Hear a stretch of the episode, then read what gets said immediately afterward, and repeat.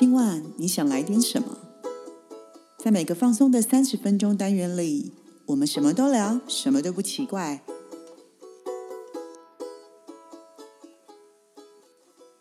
以上活动由伊登时尚生活美学提供，更多活动讯息请参考官网或粉砖。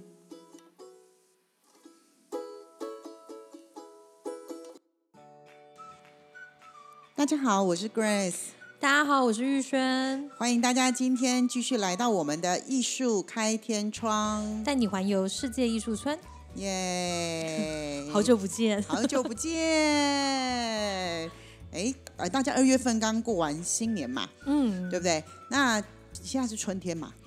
对吧？应该要进入春天了吧？对现在现在有寒流，对对对，现在进入春天了。那我们接下来在呃三月份的春天，那玉轩要带我们去哪里走走呢？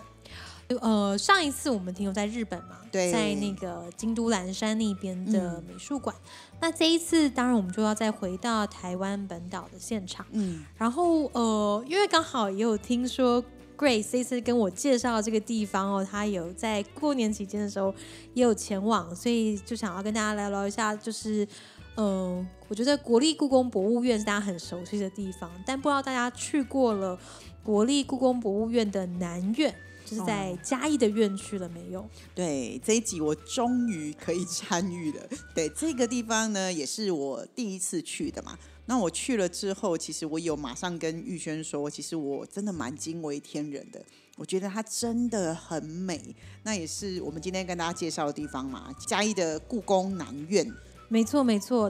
大家可能对台北故宫博物院非常熟悉。那当然，在文化政策底下，为了平衡南北的文化发展哦，所以故宫南院在嘉义，其实离我们的高铁站还蛮方便的地方，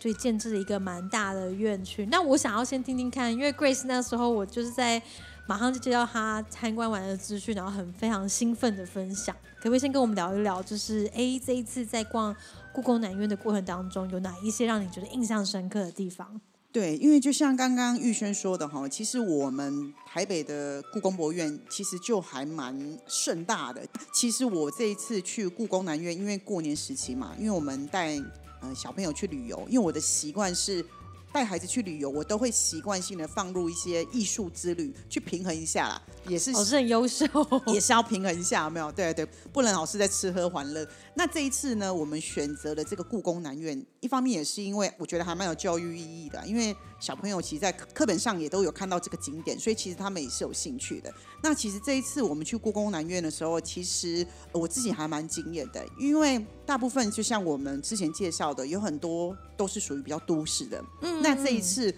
我其实嘉义已经好久没有去了。对，哦那在我们的印象当中，就是呃嘉义市其实还算蛮繁荣的。对，然后因为前几年又办了那个呃二零二一年的设计展，对，其实是在嘉义，对，因为我们都知道嘉义只有喷水鸡肉饭。对，或是前阵子蔡阿刚好像做了个节目，讲到全就是推反而是推荐最难吃的鸡喷水鸡肉饭，对。然后这次是我们随便吃都觉得好吃，但是因为这次呃，就是我们为了也是要去吃鸡肉饭嘛，所以我们刚好就想说，哎，刚好排这个故宫南院。那这个故宫南院呢，其实呃，因为我们是开车去的，所以其实让我很惊艳的地方是，呃，其实故宫南院它真的很大，而且呃，令人惊讶的事情是，我觉得你根本还没有进去里面参观外面的景点，外面的这个它的这个呃。这个照水的风景啊，其实你就已经会觉得非常非常的厉害。它的这个停车场走到这个你要进这个入口处，其实你应该可以需要走到七八分钟之大，哦有有对对不对？然后它有一个非常美的湖畔。没错，我光是觉得那个湖畔，如果你在春天的时候坐在那里看书，你会觉得非常非常的美。我们光是在那个湖畔，在那里散步跟拍照，大概就走了快半小时。哇，它天气很好的时候很舒服，它天气对我们去的时候天气非常非常的好，嗯所以你会觉得真的很美。所以我其实真的还蛮惊讶的。然后再来，你走到里面的时候，你卖票的地方是在里面，可是它外面有很多的公共艺术的造哦，景。对对，没错。它外面的公共艺术的造景，其实我觉得设计的也非常非常的贴心。对，那我其实那时候我有看到一个蛮特别的，可以跟大家分享一下。他在外面有一个装置艺术，是我们日本的知名艺术家草间弥生。嗯嗯嗯，对，那那个艺术品我有特别去看，对我觉得它好像叫做南瓜精灵。嗯，对，那那个南瓜精灵是因为我后来也有听他们里面的那个介绍人员有在说，听说之前这个作品后进来的时候，这个草间弥生他卖给这个故宫南院，听说嘛卖价是一千万。可是那个时候草间弥生那时候只是想说这个作品好像还好，结果没有想到，听说在这几年翻了快十倍，所以那个故宫博物院南院的人就开玩笑说，其实那时候草间弥生他很后悔，真的，后来不知道为什么价钱飙到这么高。对，我觉得还蛮特别的。那它外面的装置艺术其实不是只有呃我们说的草这个外国人的装置艺术，其实也有我们台湾的人的作品。对，像有些什么呃，有一些青铜啊，还有一些茶。有些人就是因为阿里山的高山茶有没有？他们会有一些象征性的图腾，他也是坐在门口，很特别，我觉得很特别，就好像是那时候揉茶的一个一个一个代表跟作品。那时候我们都有特别去外面走走，其实我觉得光是在外面，它就像一个非常非常大的公园，我觉得设计的非常非常的好。然后到了里面去的时候呢，我们那天因为我有带一家老小，所以其实我比较倾向去做导览，所以那一天其实也蛮特别。我们去的时候时间刚刚好有到那个导览时间，那他导览我觉得他真的很划算。他导览的话是呃五十块，可是我们那一天的导览其实导览了三小时。哦，真的是非常超值的导览。对，但因为我们那天很 lucky 的地方是，我有跟玉轩分享，是那天的那个导览员，我觉得呃很特别，来头不小的来头不小，真的。因为那天我们的导览员好像临时呃临时好像有事情，他临时不能来，就是原本是南院的一些固定的导览员，所以那天出来的时候是一个西装笔挺，我觉得应该有六十几岁的一个老先生。对，那。我看他的穿着跟他他的气质，我就觉得他不是一般的导览员，所以我那天其实跟得很紧，一直听他在讲。我有跟玉轩分享，我觉得这个人真的让我很迷恋，真的，我一直用我用迷恋这个字眼是真的。我觉得一般的人在讲解故宫的导览，因为我们看过这么多的导览，听过这么多的导导览员，我觉得会说应该是算基本，对不对？但我觉得这一位导览的呃老先生，我在想他到底是不是馆长，他是真的懂。所谓所谓的董事，他每介绍一样物品的时候，他可以把所有的历史做整合，而且像行云流水一样的说出来，我真的觉得好厉害。你会觉得他真的是脑袋瓜跟肚子里都不知道装什么，真的是很厉害，很厉害，很厉害。我本人呐，对于这种。这种男人是非常迷恋的，非常非常，我觉得他好有魅力哦。我一直知识性的导我那一天应该讲了大概一百次夸奖这个男生，一直讲说他真的好帅，我觉得他真的好厉害。我觉得我那天的自己的收获非常非常的大了。对，那我想要问一下玉轩呢，那如果说呃。一般的人，如果他去这个故宫南院，因为毕竟我必须说它真的很大，而且他一天好像只有导览两次的时间。那如果说我今天去的时候呢，如果我今天除了我们可以借那个语音导览对之外，那我们这么大的故宫南院，因为我知道玉轩也刚去回来嘛。对我，因为因为老师跟我说非去不可，害我觉得说哎不行，那赶快要跟上一次哦。对，那你这一次去的时候，你好像是比较自由行的概念，对不对？对，我刚好有外国的朋友来访，那也考量到，比如说，可能平常我们如果开车下去，从北部的话，嗯，因为还有想要停留其他景点，当然，当然，我觉得嘉义其实是一个很适合开车旅游的地方。但呃，我也想要体验看看，比如说从大众运输工具上面了，呃，我们可以怎么样去抵达这个地方哦？所以如果说是当然，故宫上面本身也讲的非常清楚，但我实际走访的话，有些小小的经验可以分享。因为我跟老师比较不一样，是我们是从高铁到了呃嘉义火车站之后，那其实如果说一般嘉义搭乘高铁的话，其实在高铁的二号出口，故宫都有安排免费的接驳车。那当然，不管你是从高铁站或是火车站，这都是有相对的一些福利。所以我觉得这是一个很贴心的地方，就是你在出站之后不用太担心怎么抵达故宫南院。对，而且故宫南院听说现在那个交通还在建造，好像在不久之后，其实它还可以有更短的时间就可以进来哦。对，然后我那天去看的时候，其实我们现在都是看一馆，它二馆也在进行当中。那的确，就像刚老师提到，像呃，我觉得草间弥生现在是一个很经典的代表，而且他其实老师刚提到这件作品是他少数的石雕作品。对对，因为现在草间弥生刚好今年度跟 LV 有就是合作，所以你在全球各大旗舰馆。都有翻蛮多草间弥生跟他经典的那种点点的造型上面有一些连接，但是石雕作品真的还蛮难得的，嗯，所以我觉得这也是一个可以吸引你前往故宫南院的点。对，然后除此之外，嗯，我觉得因为我在看南院之前，其实有想到北院去走走。那北院就像老师刚刚提到，我们过往都是因为校外教学。我自己的感觉啊，就是校外教学，所以要去，就是去嗯故宫走一走。那南院让我也很惊艳的地方是在于说，它其实你可以把它当成一个从外到内都可以让你有蛮多嗯可以观看的景点之外，跟散步、跟游憩、休憩，我觉得都很合适，因为它的确腹地非常大。然后其实，在我第一个感觉是，天啊，总算不用走太多的楼梯。我不知道你们对本故宫的印象是不是都在爬那个阶梯感？哦，对对对，对对对对但故宫南院它其实就是一个，呃，好像从草原、大草原或者是园区上面感到印象，所以。我们当天其实还遇到一个就是小朋友走失的状况，因为妈妈对，然后就动员了整个故宫相对的警卫在帮忙寻找这个小朋友。你就看到沿路上可能是那种高尔夫球这边跑来跑去啊，或什么，反正还蛮有趣的。对，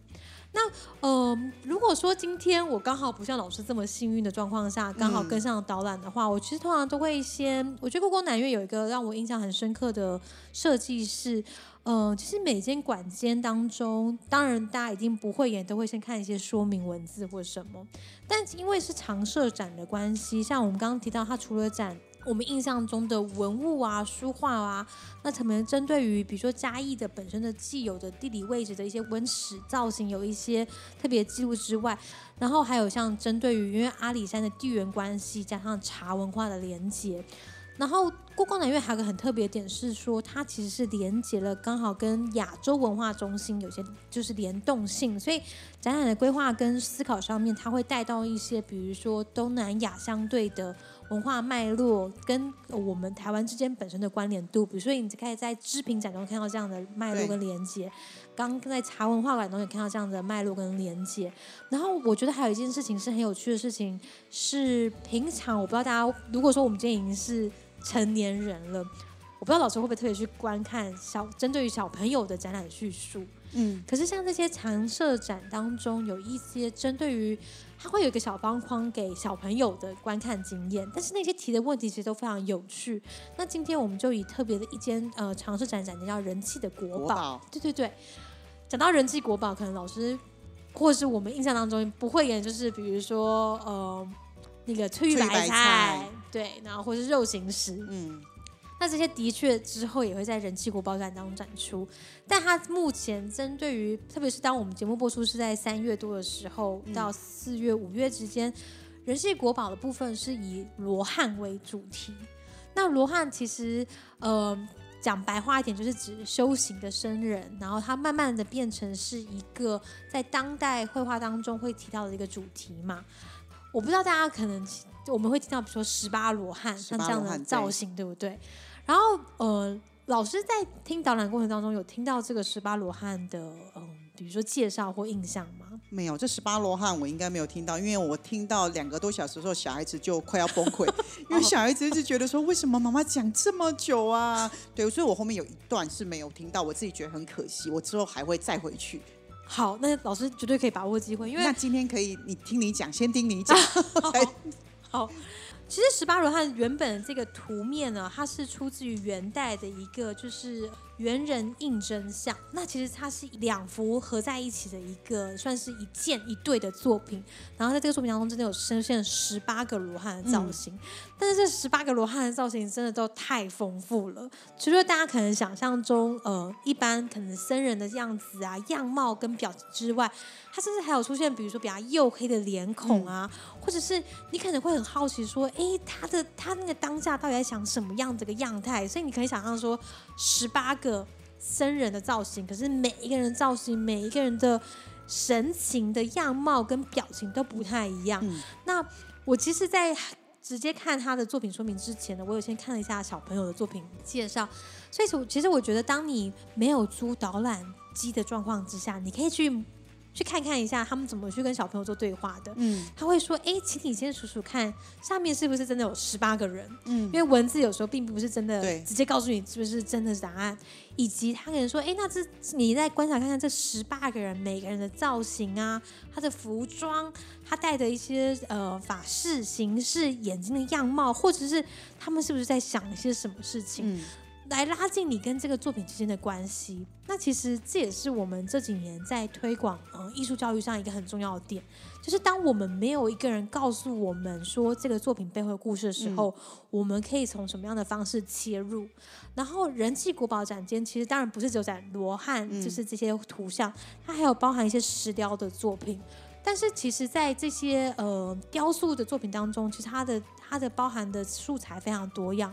从我们可能熟悉的玉石，然后铜器、竹片、纸类到绢，在现场这几年也为了因应，比如说一些所谓的视障者，所以他可以是可以做触摸的。然后这件事情在整个南院当中也有非常多的复制品，其实是你可以用手去触摸、去感觉，然后甚至是告诉你说，哦，这个东西的制成，它的大框架是怎么样发生。所以我觉得这也是一个。很有趣的地方，所以在人气古堡展间，特别是在触摸那一区，我就发现很多爸爸妈妈或者是成年人，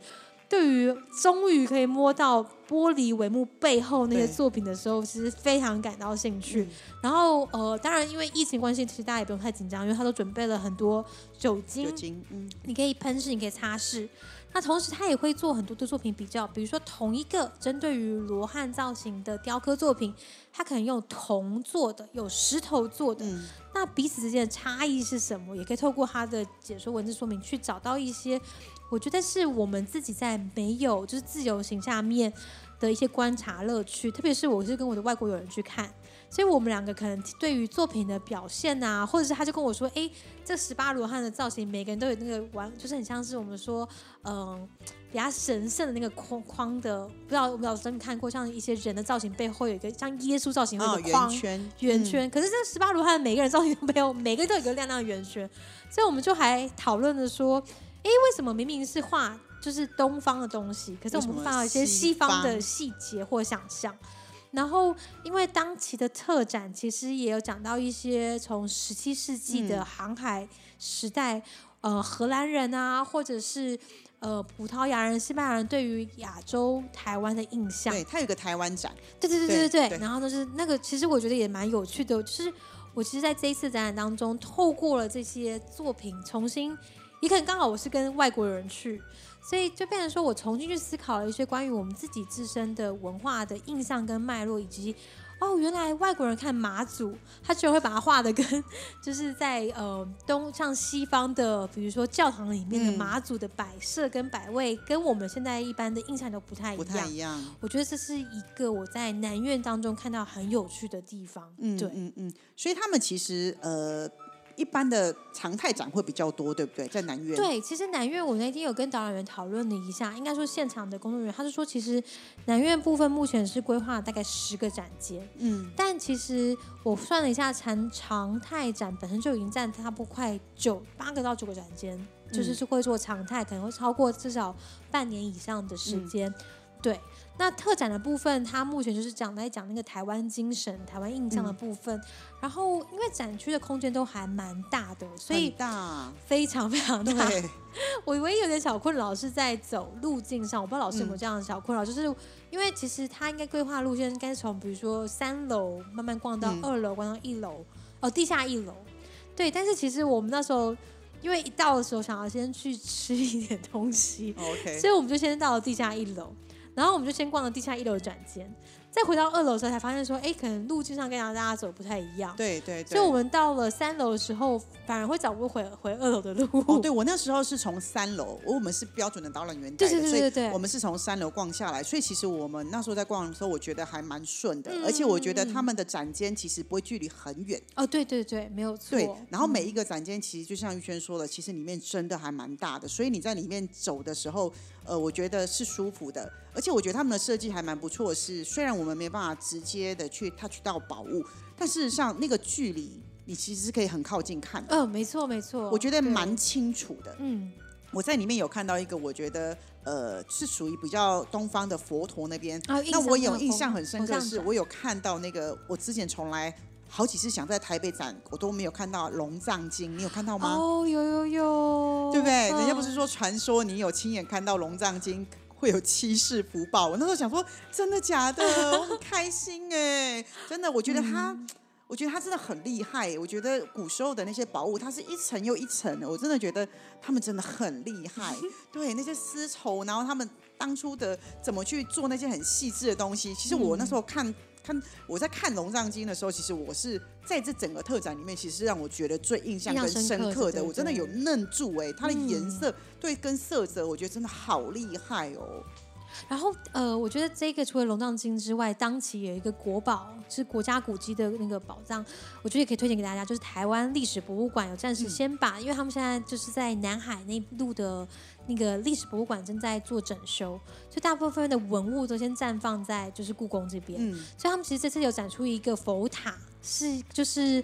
嗯，切的历史我有点，因为我不是一个历史非常好的人，但是这个佛塔在现场也可以看到一个，就是他们展出的真迹，也非常推荐给大家。有有有，我有看到那个佛塔，我也有。我们在那个时那个佛塔的地方，我们也花很多时间，因为我老公对这个很有兴趣。哇，OK，对他对佛教的文物是蛮有兴趣的，所以我觉得这一次的呃故宫南院的常态展，我其实我觉得很厉害。嗯所以我觉得它是常态展，我觉得才好，因为半年的时间，就例如我第一次去看的时候，我只能够听导览说哦概略说的东西，哦你看三个小时你都听不完，所所以我觉得我昨天还在跟我老公提说，哎，我们可不可以再去一次嘉义？因为我其实好想要再去。嗯那我这一次再去，其实我就是还想要再去故宫南院，但我想要就是像玉轩说的，就是比较 free 的，自己去走，自己去逛。嗯那你刚刚说的那个小朋友互动，因为我们上次可能没有时间去玩到这一块。OK，其实我觉得这样感觉真的蛮好的，可以用自己的角度去跟这些我们一直觉得遥不可及的文物去做一些接轨。没错没错。对，我觉得还蛮好的。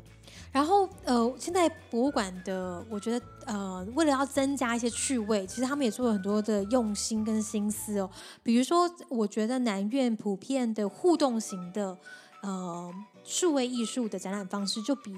北院多很多。然后除此之外，还有它还有一个实境的破解解谜游戏。嗯，所以我在现场也看到很蛮多爸爸妈妈或者是年轻人，他们是在玩实境解谜的游戏。嗯所以老师下次可能跟就是家人去的时候也可以试试看，因为他们直接都是扫 QR code，然后可以在就线上在你手机里面就可以做很多的互动。对啊，所以你看一个故宫南院，我其实觉得你应该去个四五次，应该还没有办法完全的对，就是可以全部看完。对，因为其实我们那时候这样三个小时，其实你要逛完他所有的展间，他讲完讲解，其实你真的只能够听，一直往下一步、下一步、下一步、下一步。事实上，我觉得每一个展厅，你可能一次去大概去一个到两个，你才有可能完全的像，就像玉轩刚刚这样子，一个每一个你都去跟他好好的互动嘛，好好的去看，不然的话就会比较像走马看花。所以，但我会觉得第一次我会很想要知道他所有的东西的脉络包括他有什么景泰蓝啊，有没有？你有没有看景泰蓝？有有有，对对对，我觉得其实景泰蓝其实里面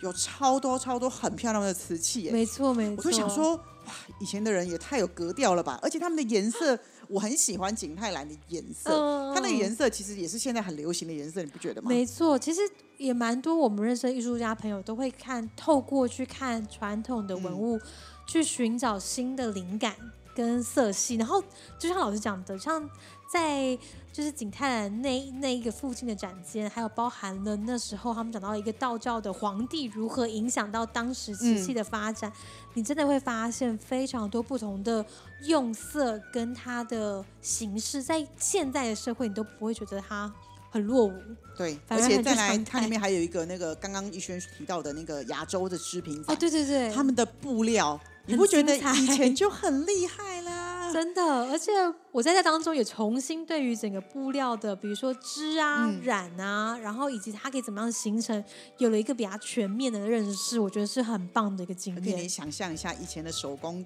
在现在有多么的有价值。真的。真的，你会觉得嗯现在我们的东西虽然都是很快速机器在取代，嗯。但是你如果去看他那边以前的布的时候，你会发现它的那个一这是一针一线，那一些的织品跟那一些的哦，其实我觉得真的很厉害。我觉得很难想象可以做出这样的一个，而且我都很好奇，到底怎么可以想到像这样的织法或这样的一个图案设计？而且以前没有机器哦，对，他们都是手工哦，对对，所以我还是觉得，有些时候我会去回过头去看这些展览的时候，其实你再回头想想，跟我们现在生活的连接，那其实我会，我常常也会想一件事是，那为什么以前他们不需要机器？却可以织出这么精彩的功法哦，对耶，对啊，对啊，那为什么我们现在呃，我觉得现在有了机器，我们应该变得更厉害。对，应该是有机器的辅助，让我们可以有更多的突破。对，对，对。可是我们好像有些时候，我觉得我们现在有些好像因为机器了，所以我们人工的天分好像不见了。嗯，反而很仰赖可能有一些现成的东西。对，对。那我会觉得偶尔去看看这些展览，其实。呃，我觉得对我来说了是一种生活上的激发，然后再来就是我们可以激发一些灵感我觉得在故宫南院，我觉得最大的特色是我呃，它有各式各样的，你不会说好像我今天去看的一个展览，好像他们都是很类似。你不觉得故宫南院他们的每一个展览都不太一样，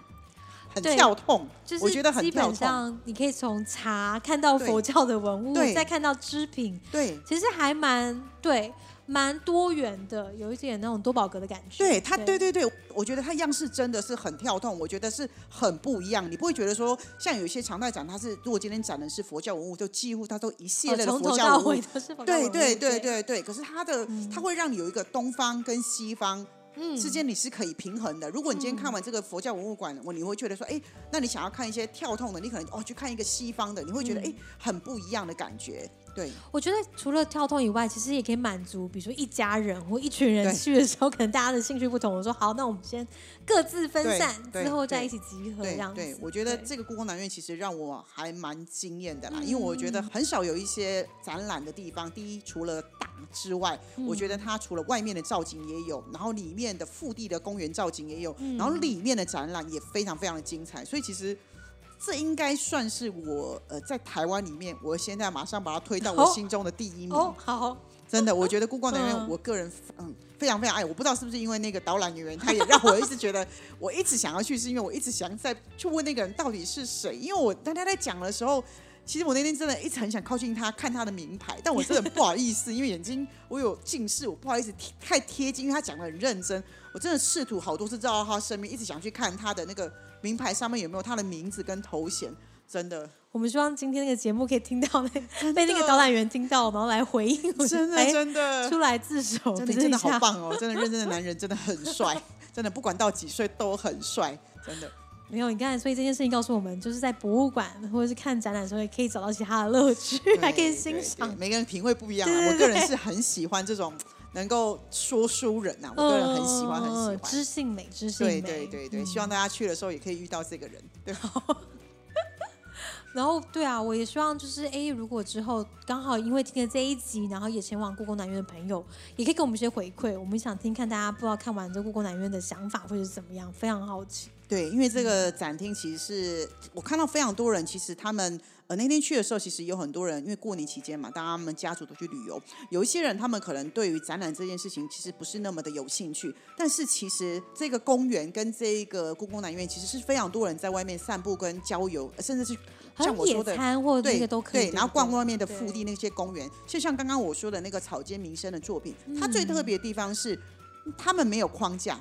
所以你几乎是可以跟他贴近在一起照相只要你温柔的对待他们，都没有太大问题。对对，所以其实你可以非常非常的。接近所有的在在外面所有的作品，其实我觉得他们的开放性极强，所以其实你们如果今天呃下南部去玩，可以特别到那个地方去走走，去湖边逛逛，坐着聊聊天，其实我觉得都还蛮蛮放松，可以安排一个是整个下午啊，或一整天做一个小旅行这样子。嗯，所以我觉得它是一个蛮合家都是可以都可以去的。我觉得从从 baby 有没有 到老人家，其实都都是可以去散步的，我觉得蛮好的。而且这个是因为嘉义其实还蛮好逛的。对，老师，你这次有顺便去逛嘉义，对不对？我们要帮听众讲一下一些小。我们为了要平衡一下，就是我们今天逛，后来我们逛完这了嘛，因为孩子也累了，有没有？然后我们就马上带孩子去那个嘉义的文化夜市，其实我觉得也蛮好逛的。对，我觉得还蛮不错的。所以，我其实我觉得，哎，因为我很多年没有去嘉义的，其实我会觉得，哇，这个点其实还蛮好玩的。这是我最近会一直想要再回去玩。我觉得嘉义最近。这几年啦，其实就像你说的一些展览啊，一些观光变得好像很不一样。对，其实我这一次是刚好从台南在北上到嘉义，然后其实也会觉得说，哎，同样都是，比如说台南，大家都不用说，真的是个以观光客啊，然后整个文化资源丰富地方，然后到了嘉义。你也会觉得，其实整体来讲，我大部分都是用走的，其实是舒适。然后景点跟景点之间有非常多可以看。对，所以你一出火车站就会遇到，比如说嘉义美术馆啊，然后或者到呃嘉义文创园区，然后周边也有很多各式各样年轻人返乡的小店。那甚至本身的东市场，或者是老师刚刚提到文化街的夜市，也都我觉得可以从。肚子到心灵都可以做满满的满足，对，真的还蛮不错。所以这个市中心其实还蛮推荐大家去的，对，尤其是一个一个这么大的景点，你光是两天一夜、三天两夜，你其实是会觉得很很丰足的。嗯嗯嗯，对。好，那今天呢，我们还是很开心，谢谢玉轩跟我们分享这个故宫南院。没有，谢谢 Grace 跟我们分享故宫南院的亲身体验。对对对对对，我也会继续努力去找寻更多更好的，然后来跟大家分享。好，那我们今天的节目就到这里喽。我是 Grace，我是玉轩，我们下回见，拜拜。